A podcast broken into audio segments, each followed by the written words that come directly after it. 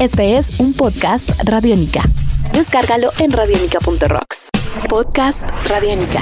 Amigos de Radiónica, sean bienvenidos a una nueva entrega de En Descarga Radiónica, este maravilloso podcast donde nos encanta charlar, conversar acerca de temas relacionados con el mundo del entretenimiento, la cultura geek, el cine, la televisión, los cómics, los videojuegos y mucho más. Mi nombre es Iván Zamudio arroba Iván Zamudio 9 y me encuentro con Diego Bolaños, arroba Diego Maove. Maestro, bienvenido una vez más. Eh, gracias eh, por darme la bienvenida en estos debates que se vuelven tan interesantes y empezamos a explorar temas que sabemos que ustedes quieren participar, lo pueden hacer a través de los comments de, esta, de este podcast, pueden compartirlo con sus amigos, crucificarnos si hemos dicho algo que no les gusta y chévere iniciar el debate, ¿no? Chévere hablar acerca de esto en esta oportunidad, eh, abordando el tema de la distribución de videojuegos, el digital versus lo análogo y de nuevo hay dos rings y en la columna roja o azul, ¿cuál prefiere, señor? Yo voy con la azul. en la columna azul se encuentra Iván Zamudio, yo me encuentro en la roja y pues Uf, este tema es duro, porque es, un tema como que también se mete el tema corazón entre lo que es la colección, entre es lo que pasó con el vinilo y con el MP3. Y con los libros y el Kindle. Exacto, y es usted qué prefiere, tener la facilidad, para muchos facilidad de tener el juego en digital o prefiere la seguridad eh, el amor, la nostalgia, el valor físico de tener un objeto material enfrente. ¿Usted cómo lo ve? Lo que pasa es que yo veo que esto es un tema más de generaciones, ¿no? De cómo van cambiando los mercados. La gente que es, eh, digamos, de, edad más avanzada, que ha estado más tiempo en el mundo de los videojuegos, pues sigue como apegado a ese asunto de que, oiga, qué bonito tener, mirar ahí a la repisa y tener todos mis juegos ahí ordenados. Usted y yo tenemos la misma edad y los dos tenemos dos posiciones distintas, así pero, que... Pero no crea, hay mucha gente que le, le convence esto, pero ahí entra el otro campo que es obviamente la, efectividad. Y cuando hablo de efectividad es que mm, pues eh, sale un videojuego nuevo y pues si usted tiene la facilidad de tener el plástico a la mano, pues usted simplemente entra a la tienda virtual de la plataforma que usted use, bien sea en una consola, en Steam, en, donde sea, y pues compra directamente el juego y, listo. Ya lo tiene en cuestión de segundos, es una cuestión neta de, de inmediatez. Yo veo que puede pasar lo mismo que lo del Kindle y de los libros. ¿no? Hay, una, digamos, hay una parte que, listo, a usted le ofrecen la, efectividad de descargar el juego, de tenerlo de manera inmediata, pero ahí va a entrar a competir otra cosa para que el físico siga vivo. Y es que, bueno, eh, yo puedo bajar el juego aquí en 5 segundos, 10 segundos, un minuto, me demoro haciendo una, una, transacción de esas. Mientras que si voy y compro el juego, pues me voy a demorar más, ¿no? Mientras voy a la tienda, parqueo el carro, me bajo. Usted nos está ayudando mucho. Sí, no. Pero el asunto es que si usted llega ya a la tienda y le venden la edición ultra especial de Bioshock con el muñequito y las cosas y eso que edición coleccionable y todo esto, pues eso va a atrapar. Pero, pero si ve que usted me está hablando de la edición coleccionable, no me está hablando de la edición estándar. y eso ya estamos hablando usted ya le está dando un privilegio físico a la coleccionable, no a la estándar. Y es cuando empieza uno a pensar, vea, entre los datos que yo le tengo, déjeme darle un par. Y es, eh, recordemos el E3 este año, eh, muchos se bajaron del bus, eh, Disney ya pues sale del negocio, Electronic Arts eh, planteó EA Play dos días antes en el mismo recinto, pero por fuera del, del, del, E3. En lo que, su primera feria Exacto. Y explicando que y dándose cuenta que el retail, o sea, el, el, el, minorista, el que le vende a usted ese físico, ya no es tan importante dentro del negocio. Digamos, entre otras cifras, 65% de los usuarios de Twitter se declaran gamers en, lo que se acaba de, publicar. 65%. Más de la mitad de los usuarios de, de una de las redes sociales más importantes del mundo son gamers y se dieron cuenta que menos del 55% usan consolas.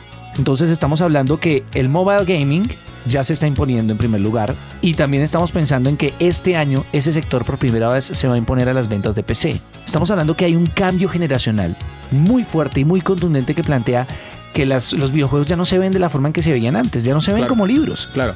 Mire, hay una cosa bien importante y es que esto lo estamos abordando solamente desde el campo del consumidor. También hay que hablarlo desde el campo de los desarrolladores porque finalmente uno puede encontrar juegos AAA, por ejemplo un Grand Theft Auto, entonces son un estudio de 10.000 personas haciendo un juego, como encontramos eh, con un presupuesto gigantesco para sacar. Ya supera el cine. Supera el cine. Contra el estudio de dos muchachos De usted y yo que usted creando, yo creando un juego, monachito el mon- juego. Un monachito, sí, creando Super Meat Boy en la sala de la casa. Entonces, eh, ¿qué pasa? Pues no hay tanto presupuesto, no hay tantos recursos. Entonces, las plataformas digitales han ayudado a que crezca la oferta de juegos, sobre todo por parte de los independientes.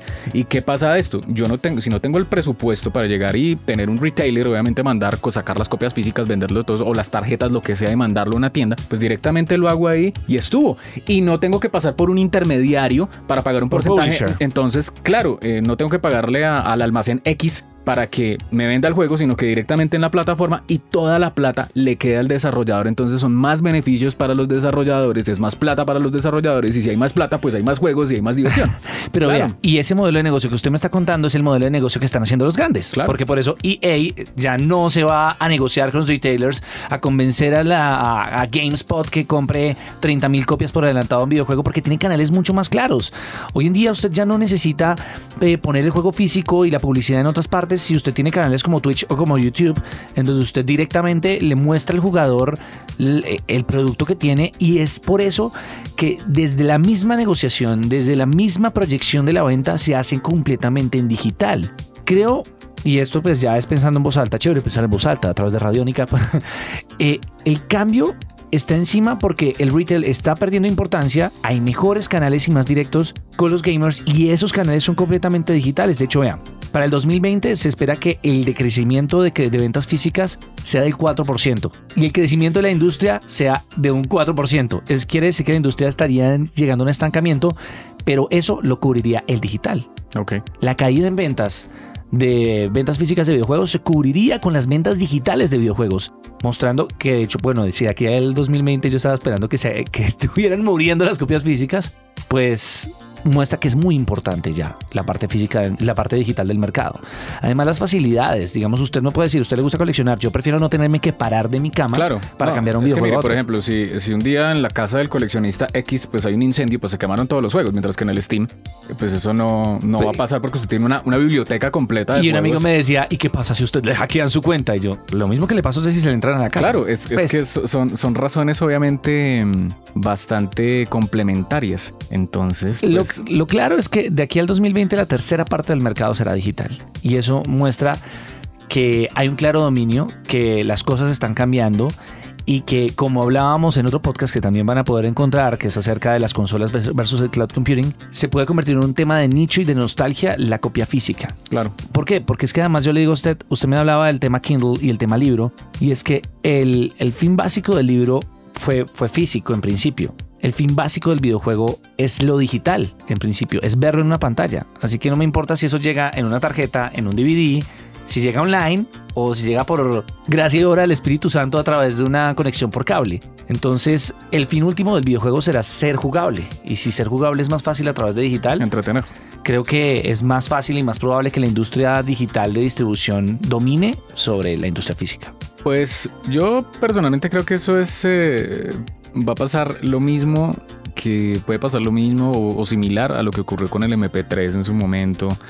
Eh, en ese tipo de cosas. Igual la calidad, aquí no, no se trata de, de la calidad, ¿no? No, pero la ser- calidad también va a poder- Va, va a ser. eh, bueno, sí va a ser la misma. Más la adelante, misma. si hablamos de los servicios de streaming de videojuegos, puede que sí sea de nuevo. Prefiere verlo a 1080 o menos o a 720 haciéndolo el streaming o prefiere verlo en 4K Claro. en físico en su casa como si tuviera un vinilo o si tuviera un MP3 baja calidad. Claro, o sea, el asunto aquí es que yo pienso que el mercado digital va a empezar a eh, es mucho más eficiente en una gran cantidad de cosas, pero por otro lado yo pienso que el mercado físico de los videojuegos no va puede que se disminuya más no que desaparezca completamente, porque precisamente también le les busca llegarle como al corazón. Es como lo mismo con los vinilos.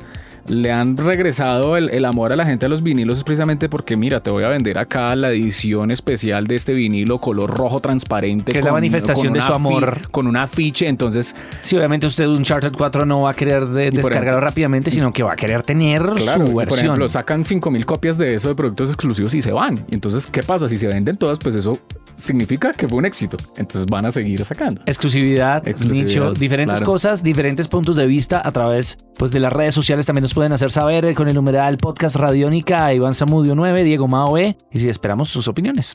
Un nuevo universo sonoro por recorrer. Podcast Radiónica.